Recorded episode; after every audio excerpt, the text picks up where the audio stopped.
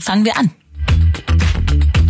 Na, wenn man sich jetzt vorstellt, dass so eine Maschine wie ChatGPT aus Millionen von Formeln mit noch viel mehr Gewichten besteht, die jetzt sagen, welches Wort in welchem Kontext wie wichtig ist, um das nächste Wort vorherzusagen, dann sieht man schon, dass das so weit weg ist vom menschlichen Denken, dass wir das nicht nachvollziehen können. Das kann richtig sein, es kann aber auch falsch sein.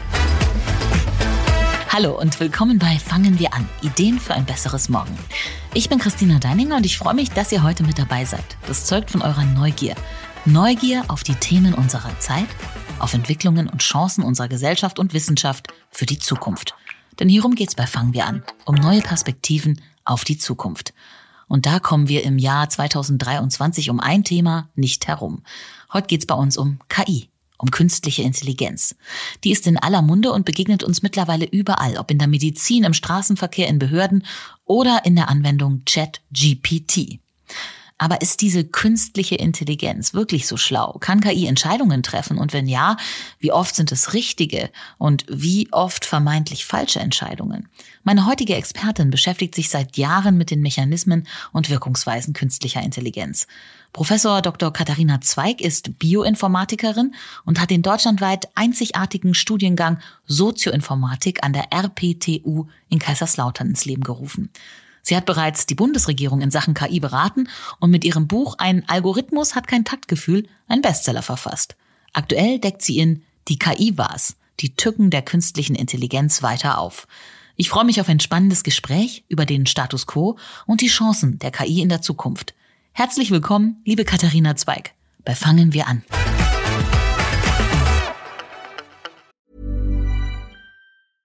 Ever catch yourself eating the same flavorless dinner three days in a row?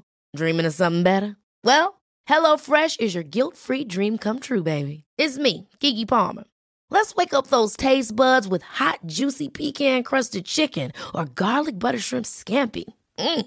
Hello Fresh. Stop dreaming of all the delicious possibilities and dig in at HelloFresh.com. Let's get this dinner party started.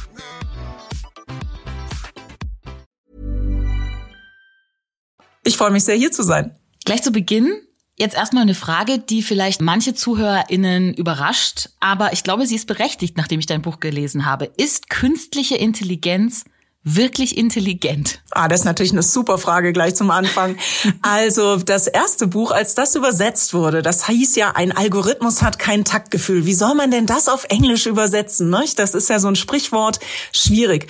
Und da hat mein menschlicher Übersetzer vorgeschlagen, warum nennen wir das Buch auf Englisch nicht awkward Intelligence, also so verrückte, verschrobene Intelligenz. Und ich finde, das war ein ganz wunderbarer Einfall von ihm, denn genau das ist künstliche Intelligenz. Die lernt von der Welt da draußen, aber sie tut es halt nicht immer so, wie wir, wie Kinder es tun würden, wie unsere Tiere es tun würden, weil sie eben evolutiv nicht mit uns gewachsen ist, sondern auf eine andere Art und Weise lernt. Also ja, da ist etwas Intelligentes, aber es ist verschroben und genau das ist für uns nicht immer so gut erkennbar. Das ist äh, spannend, dass du sagst, sie ist intelligent, aber eben anders als wir. Es klang jetzt so, als wären äh, wir deutlich intelligenter als die künstliche Intelligenz. Sie ist ja wie das menschliche Gehirn ein neuronales Netzwerk, kann man das so sagen. Aber was ist der entscheidende Unterschied? Naja, also das ist schon auch Marketing, gell? Also so ein neuronales Netzwerk in der Informatik ist ein Haufen von mathematischen Formeln das klingt halt nicht so sexy. So, und deswegen heißen die Dinger Neuronen und neuronale Netzwerke. Aber die funktionieren schon anders als unsere Gehirne. Was haben sie mit denen gemeinsam? Sie bekommen Input und geben dann eine 0 oder 1 aus und diese 0 oder 1 wird an andere Formeln weitergegeben und die entscheiden dann auch wieder, ob sie jetzt eine 0 oder 1 ausgeben und das ist ein bisschen so wie unsere Nervenzellen, die Input bekommen und dann entscheiden, ob sie feuern, also ob sie dieses Signal weitergeben oder nicht. Da ist die Ähnlichkeit und ansonsten ist es eben anders. So, und ist das jetzt so intelligent wie wir? Ähm, wir haben im Sommersemester einen Philosophen gelesen, der würde sagen, die momentane Art von künstlicher Intelligenz ist nicht so intelligent wie wir, weil sie ein Weltbild lernt, also die bekommt, ne, die, die bekommt ganz viele Beispiele und wir haben ihr mathematische Methoden gegeben, mit denen häufige Muster erkannt werden können und verknüpft werden können mit Ergebnissen. Die kann sich dabei aber auch gehörig irren und ihr Weltbild nicht beliebig flexibel an die Realität da draußen anpassen. Und ein Beispiel beschreibe ich im Buch. Äh, da wurde eine Maschine antrainiert, auf Bildern zu erkennen, was da zu sehen ist. Das heißt, man zeigt der Maschine ganz viele Bilder und dann sagt man, das ist ein Pferd und das ist eine Katze und das ist ein Hund. Und die Maschine ist sehr gut darin geworden. Und dann hat man mit einer Methode, die ein Kollege aus Berlin erfunden hat, mal geguckt, wo guckten die überhaupt hin? Also welche Pixel im Bild, welche Informationen findet die Maschine interessant? Und siehe da, es war die linkere untere Bildecke und da war überhaupt gar kein Pferd zu sehen, um Pferde zu erkennen. Warum? Weil die Maschine nur Beispiele gesehen hatte von einem bestimmten Pferdefotografen und der hatte sein Logo dahin gemacht. So, die Maschine hat also was gelernt, aber es war völliger Unsinn aus unserer Sicht. Und das ist genau das Problem und genau deswegen habe ich das Buch geschrieben. Du hast das Buch auch geschrieben, weil KI, dieses Wort, ist ja in aller Munde momentan, ja. Überall, wo man hinguckt, ähm, heißt es KI, KI, KI. Die meisten Menschen wissen vielleicht gar nicht, dass sie ja im Alltag mit vielen Formen von KI schon lange konfrontiert sind. Vielleicht kannst du mal ganz kurz für ähm, uns Laien erklären, so ein ganz normaler Tag wie heute, Otto Normalmensch, der jetzt nicht in der Wissenschaft, in der Forschung, in der Informatik tätig ist, wo überall im Alltag begegnet uns denn täglich KI? Auch da, wo wir sie jetzt nicht speziell suchen? Also ich bin heute Morgen aufgestanden und habe mein Smartphone aufgemacht, indem ich mein Gesicht in die Kamera gehalten habe. Dahinter steckt schon eine künstliche Intelligenz, die gelernt hat, wie mein spezielles Gesicht aussieht und das auch gelernt hat, mich mit und ohne Brille zu erkennen zum Beispiel. Das funktioniert bei mir manchmal nicht so gut. Nee, morgens. das funktioniert auch nicht immer gut und es kann auch passieren, dass zum Beispiel ein Familienmitglied ähnlich genug ist und das Telefon dann auch aufsperren kann. Also all diese Dinge können dann passieren. Dann war ich auf einem großen Online-Händler. Da wurden mir Produkte vorgeschlagen. Das kann man auch als eine einfache Art von Methoden der künstlichen Intelligenz ansehen. Das kommt immer so ein bisschen drauf an, ob man das dazu zählt oder nicht. Dann habe ich mich in mein Auto gesetzt. Mein Auto erkennt zum Beispiel Verkehrsschilder automatisch. Da gehe ich auch davon aus, dass das im Wesentlichen künstliche Intelligenzsysteme sind. Ich hätte mit meinem Telefon sprechen können. Diese Spracherkennung, das ist auch künstliche Intelligenz. Also wir benutzen das im Alltag schon ganz viel diesen Aufschwung, den die KI dieses Jahr also man hat das Gefühl, dass es in diesem Jahr ganz besonders war. Dein Buch kommt ja irgendwie genau recht. Äh, kannst du den irgendwo festmachen? Hängt es vielleicht wirklich mit äh, dieser Anwendung JetGPT zusammen, dass plötzlich wirklich gefühlt jeder, sogar meine Großeltern von KI sprechen. Ja, ich glaube, das ist definitiv ChatGPT, denn das hat uns wahrscheinlich fast alle von den Socken gehauen. Ähm, also ich war auf jeden Fall sehr erstaunt, als ich gesehen habe, wie gut die Systeme waren. Ich hatte ein paar Jahre davor ein Buch gelesen, wo eine Autorin auch versucht hat, solche Systeme zu trainieren, zum Beispiel mit Kochrezepten. Und die Kochrezepte vor vier, fünf Jahren sahen ungefähr noch so aus, die erfundenen, ähm, bitte rühr den Teig an, äh, stell den Kuchen in den Ofen und dann schrieb die Maschine das Rezept weiter und sagte, und nach 20 Minuten können Sie den Braten aus der Röhre holen. Ja, da hatte die Maschine also zwischendrin vergessen, dass es erst ein Kuchenrezept war und dann ein Fleischrezept draus gemacht. Und das war so mein Kenntnisstand. Und da war ich im November wirklich sehr erstaunt, wie viel besser die Systeme sind, was ich persönlich auch bis heute unglaublich rätselhaft finde, ist, wie die Maschine basierend auf dieser Technologie Aufträge ausführen kann. Ähm, meine Tochter schreibt nicht so gerne Dankesbriefe und da habe ich gedacht, komm, das machen wir jetzt mal mit KI, nur um das mal auszuprobieren, ob das funktioniert. Und dann hatte uns die Maschine einen Dankesbrief an die Patentante in der Sie-Form geschrieben. Und dann habe ich die Maschine gebeten, bitte lass den Brief so, aber setze ihn in die Du-Form. Und dass das wirklich funktioniert, äh, finde ich immer noch rätselhaft und erstaunlich. Und ich glaube, dieses Erstaunen ist es, das uns alle im Moment im Atem hält. Aber die allermeisten Menschen vermuten jetzt eben, dass die Maschine viel schlauer sei, als sie ist, verwenden sie an den falschen Stellen und das würde ich gerne verhindern. Ja, das ähm, finde ich nämlich sehr, sehr spannend. Da hatte ich hier in der Familie auch eine riesige Diskussion. Zum Glück kam mir dein Buch dazwischen. Denn viele Menschen, vor allem auch Jugendliche, nutzen ja JetGPT heutzutage tatsächlich wie wir Google oder Wikipedia, worauf man sich ja auch nicht immer verlassen darf. Das ist aber kein wandelndes Lexikon. Es ist tatsächlich eine andere Anwendung. Kannst du uns vielleicht nochmal für uns Laien erklären, wie genau JetGPT funktioniert und warum man sich da auf keinen Fall drauf verlassen sollte? Also das ist wirklich sehr spannend. Es ist jetzt eben ein solches neuronales Netzwerk, besteht aus sehr, sehr vielen Formeln und die bekommen Wörter als Eingabe. Und zwar ziemlich viele Wörter. Das heißt, die bekommen so 4000 oder sogar noch mehr Wörter als Eingabe. Und das Training verläuft so, dass ein Wort weggelassen wird. Und die Maschine muss dann raten, welches Wort an diese Stelle kommt. Und natürlich wissen die Informatiker, welches Wort da gestanden hätte. Das sind echte Texte aus riesigen Textmengen, die da genommen werden.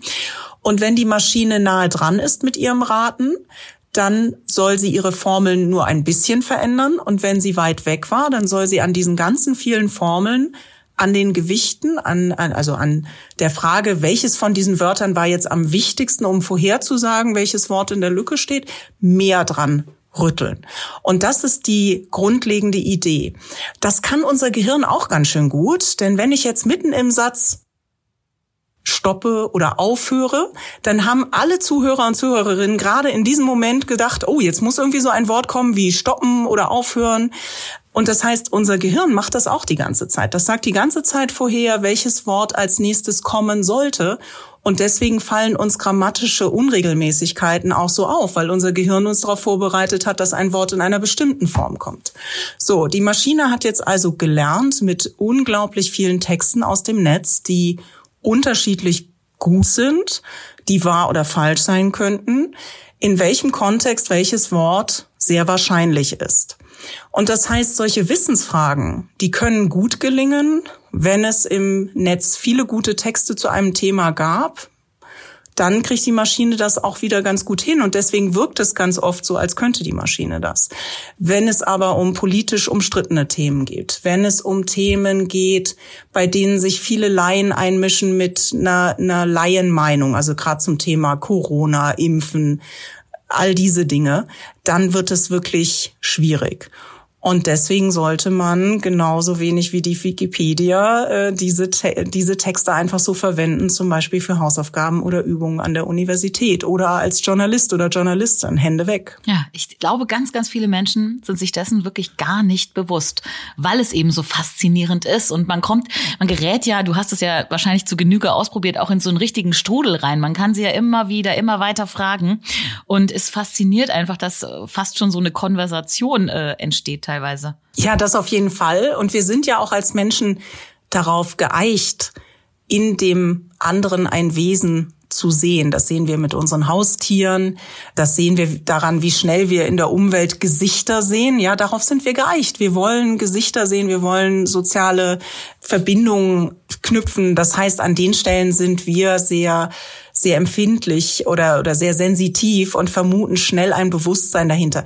Wir haben in unserer Evolution ja auch niemals etwas Ähnliches gesehen, das sich so mit uns unterhalten kann und trotzdem kein Bewusstsein hat. Also wie soll unser Gehirn da anders drauf reagieren? Die beste Möglichkeit, darauf nicht reinzufallen, ist den Gegentest zu machen. Also ich habe die Erfahrung gemacht, dass Menschen oft sehr bereit sind, der Maschine zu glauben, wenn die Maschine sowieso das sagt, was man selber schon glaubt.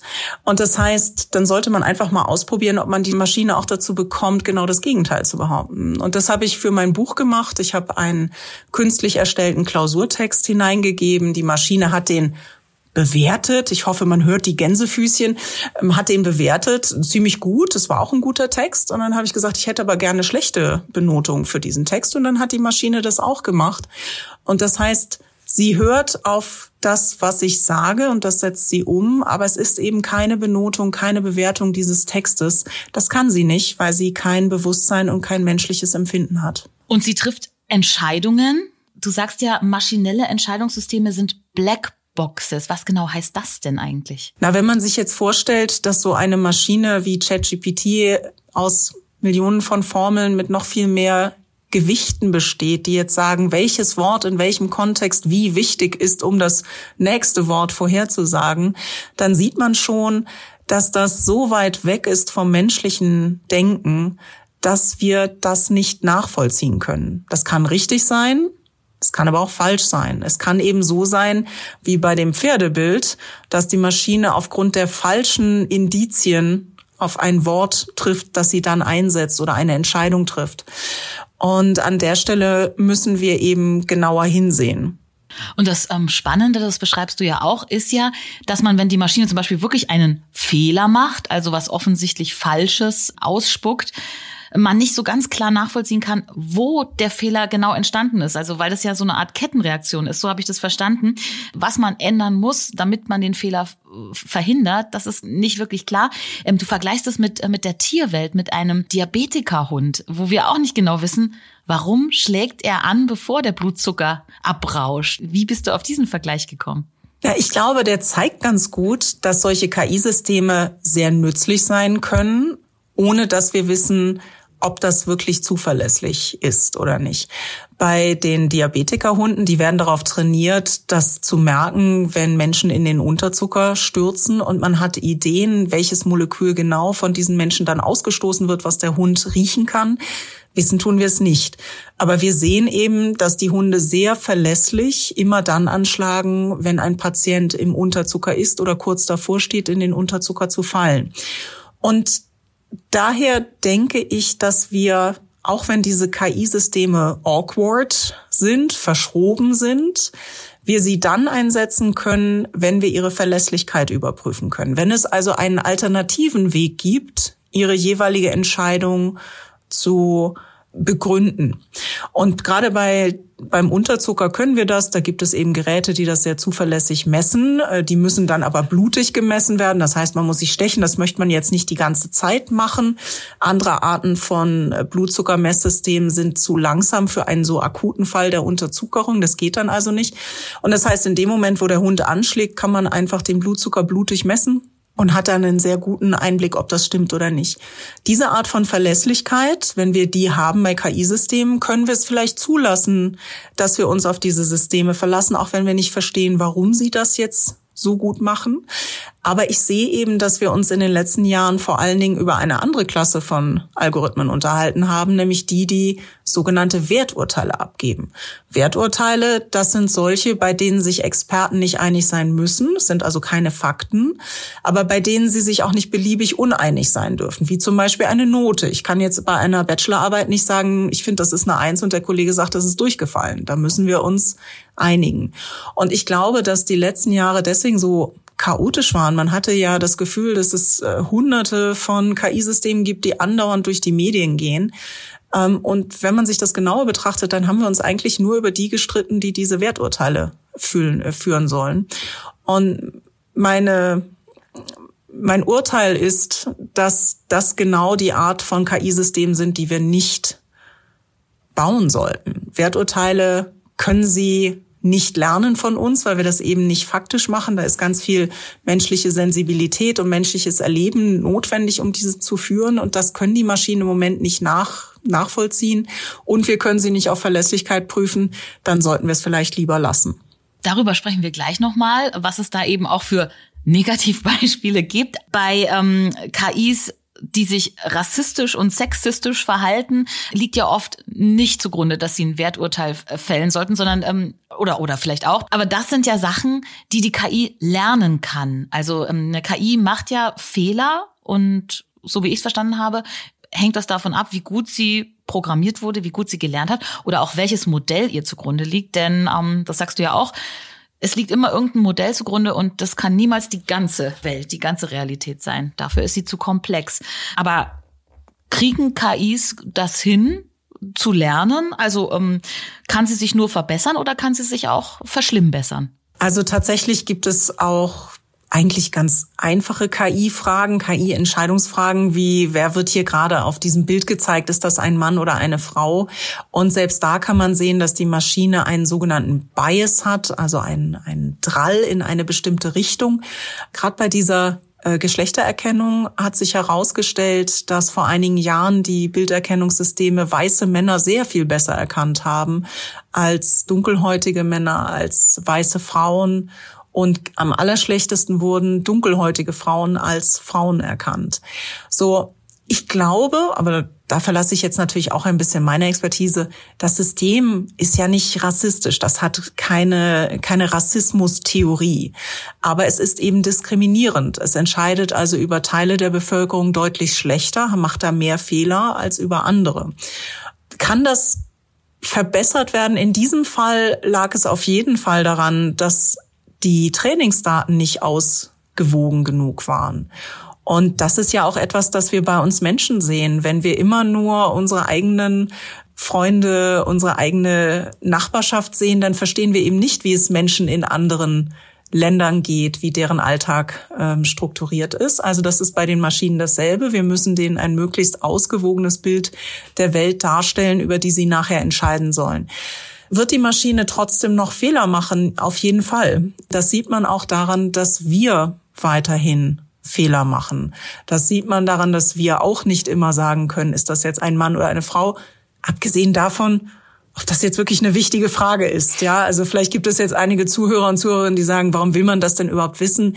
Ich denke, da geht es zum Beispiel um Zollsysteme, also Grenzkontrollsysteme. Wenn man da dann an einer Kamera dran vorbeigeht, dann kann die schon mal sagen, ah, das ist wahrscheinlich ein Mann, eine Frau, das passt wahrscheinlich jetzt mit dem Pass zusammen. Ich denke, dass es um solche Dinge geht, denn ansonsten wüsste ich jetzt auch nicht genau, warum ein Bilderkennungssystem mir sagen soll, ob da jetzt ein Mann oder eine Frau drauf zu sehen ist.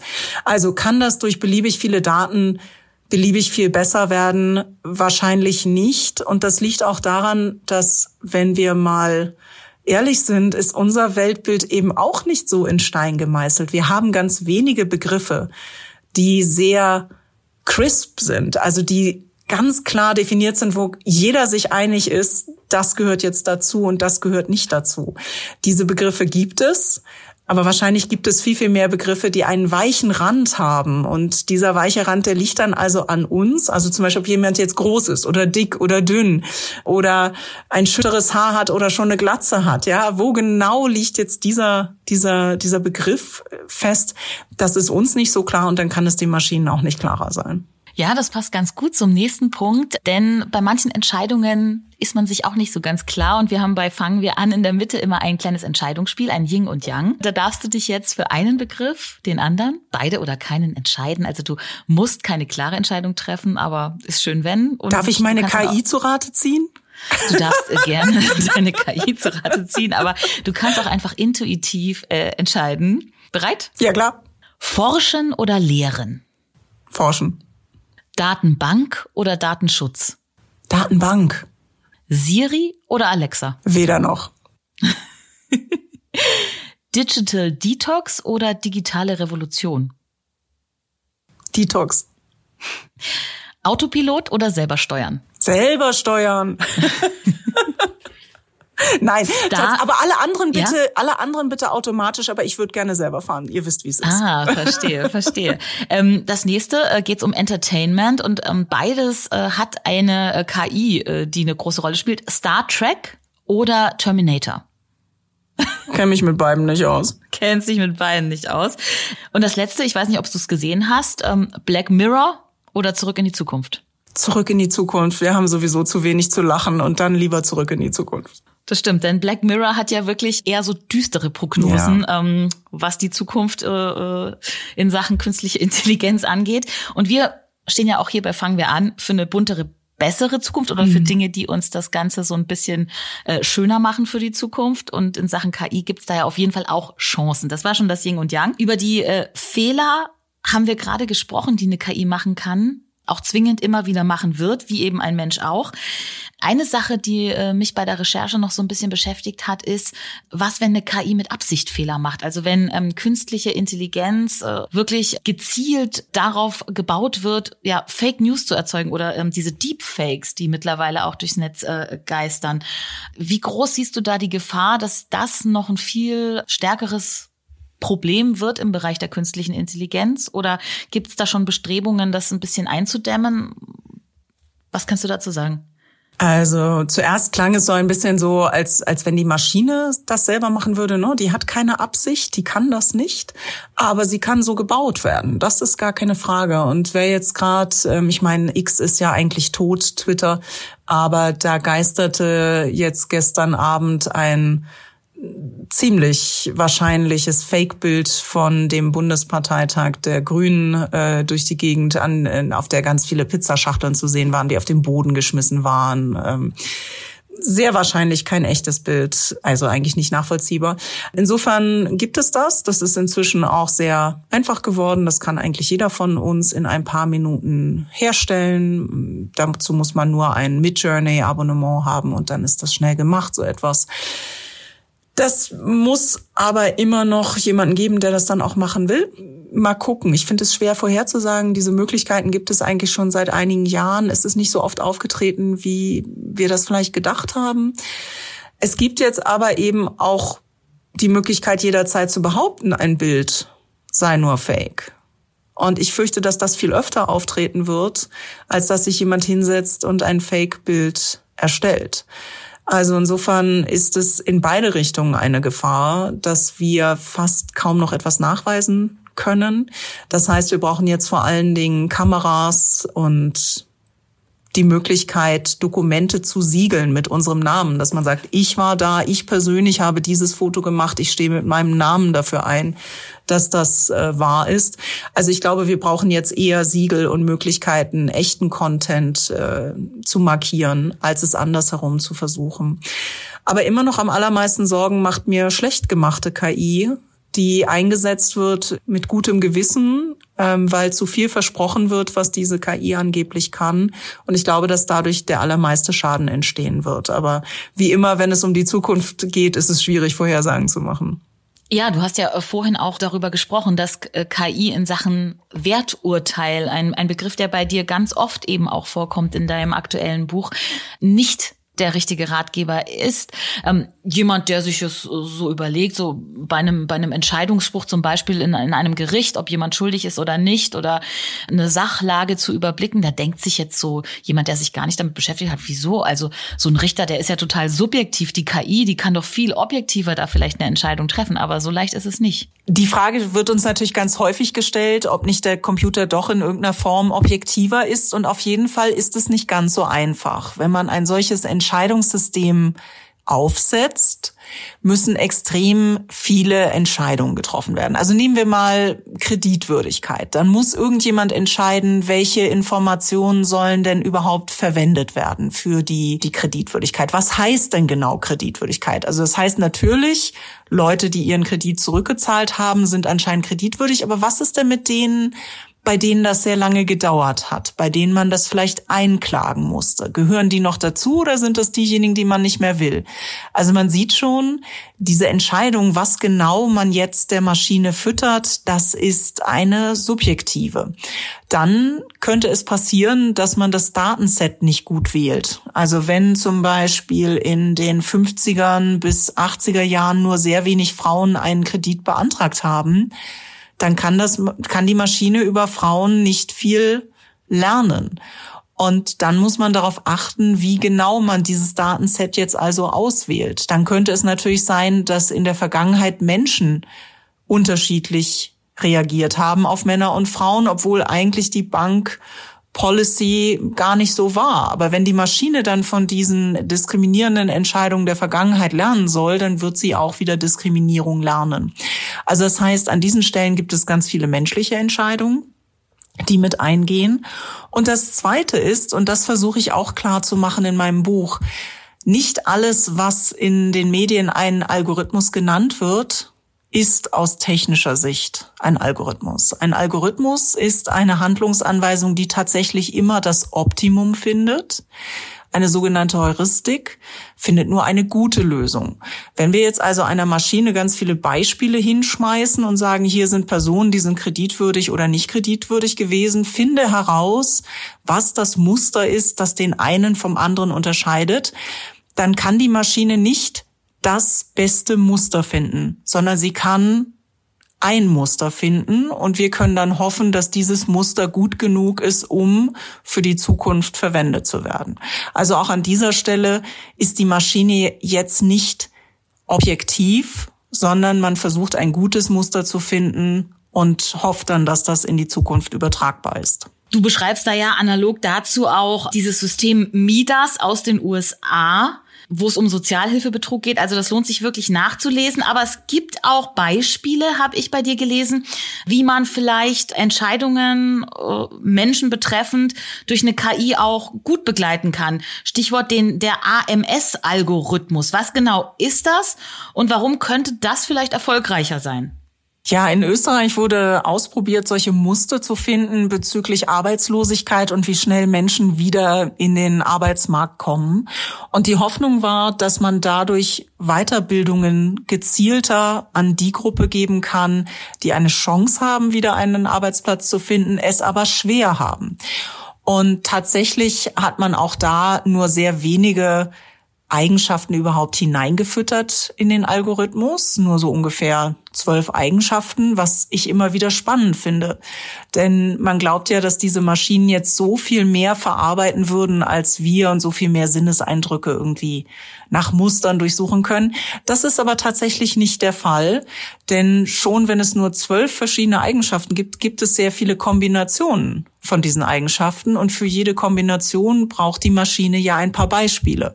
Und das heißt, mit diesen zwölf Eigenschaften und 1,5 Millionen Trainingsbeispielen geht auch gar nicht sehr viel mehr. Ja, also man bräuchte sonst viel, viel mehr Beispiele. Das finde ich schon mal ganz interessant.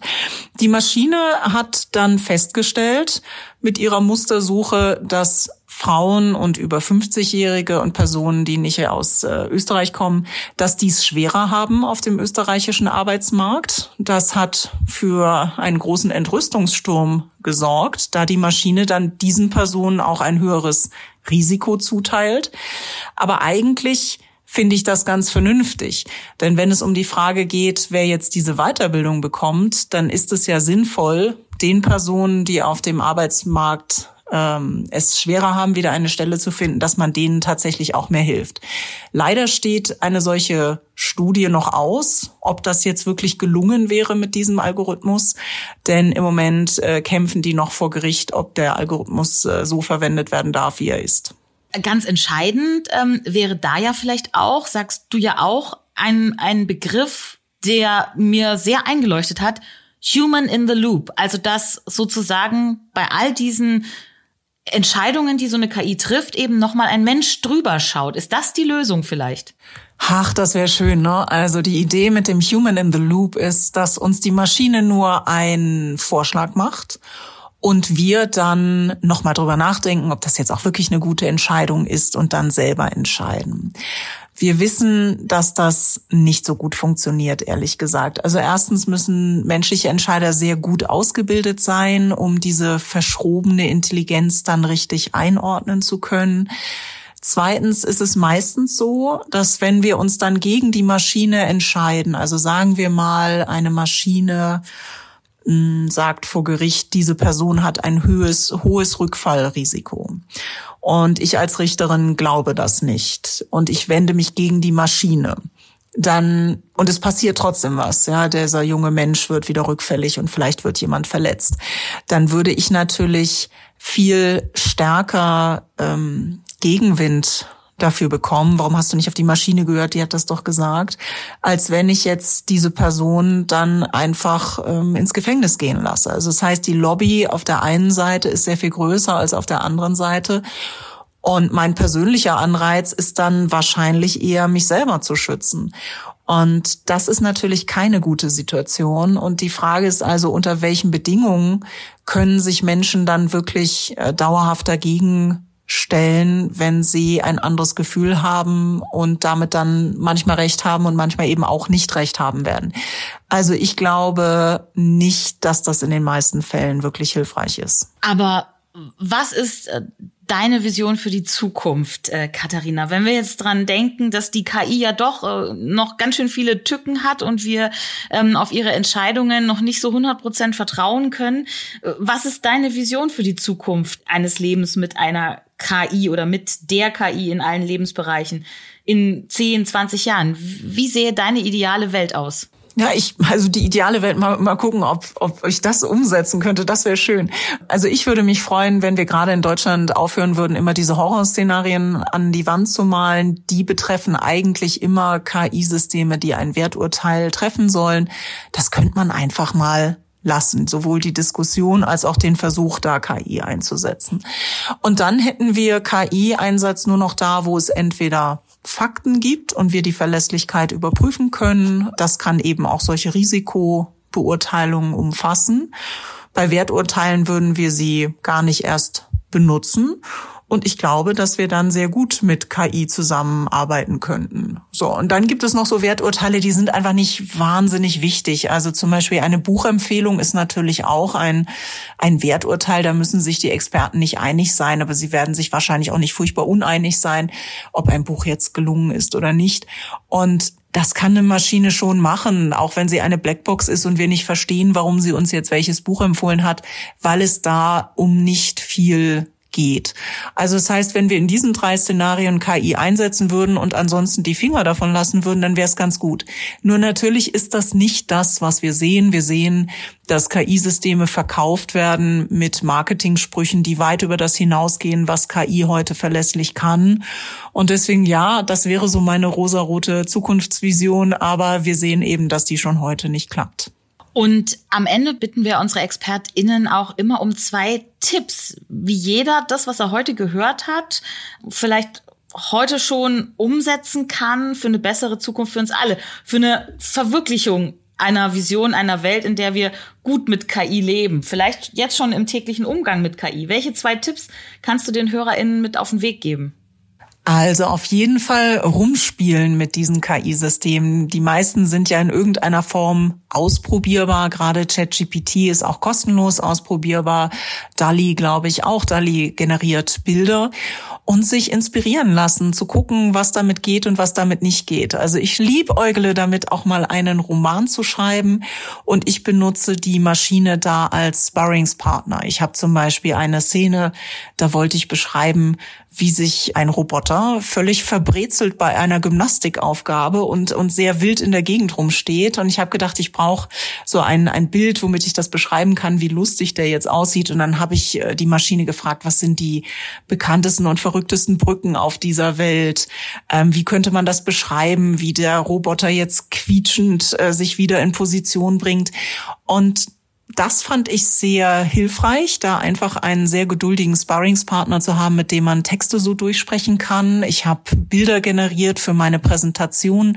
Also ausprobieren, ausprobieren, ausprobieren, wo diese Maschinen jetzt wirklich hilfreich sind und uns unterstützen können. Und ich glaube, gerade für kreative Angänge, für kreative Projekte macht das, kann das richtig Spaß machen, mit diesen Systemen zusammenzuarbeiten. Da bin ich sehr gespannt auf die Sache mit dem Roboter, Katharina. Ja, ich danke ich dir auch. für dieses Gespräch. Vielen Dank auch. Das war Fangen wir an. Ideen für ein besseres Morgen. Wenn ihr neugierig geworden seid und Lust habt auf mehr, das aktuelle Buch von Katharina Zweig heißt Die KI war's. Von absurd bis tödlich. Die Tücken der künstlichen Intelligenz. Und es ist im Heine Verlag erschienen. Ich bin Christina Deininger und ich freue mich, dass ihr mit dabei wart. Ich hoffe, ihr habt was mitgenommen und fangt vielleicht wirklich spätestens morgen an, was in eurem Heute für unser aller Zukunft zu verändern. Bleibt neugierig und probiert die Möglichkeiten der neuen digitalen Welt aus, aber vergesst dabei nicht selber zu denken. Wir freuen uns über eure Rückmeldung. Am meisten natürlich über eine Bewertung auf der Podcast-Plattform eurer Wahl oder per Mail an podcast@penguinrandomhouse.de. Und jetzt einfach abonnieren und keine Folge mehr verpassen. Fangen wir an.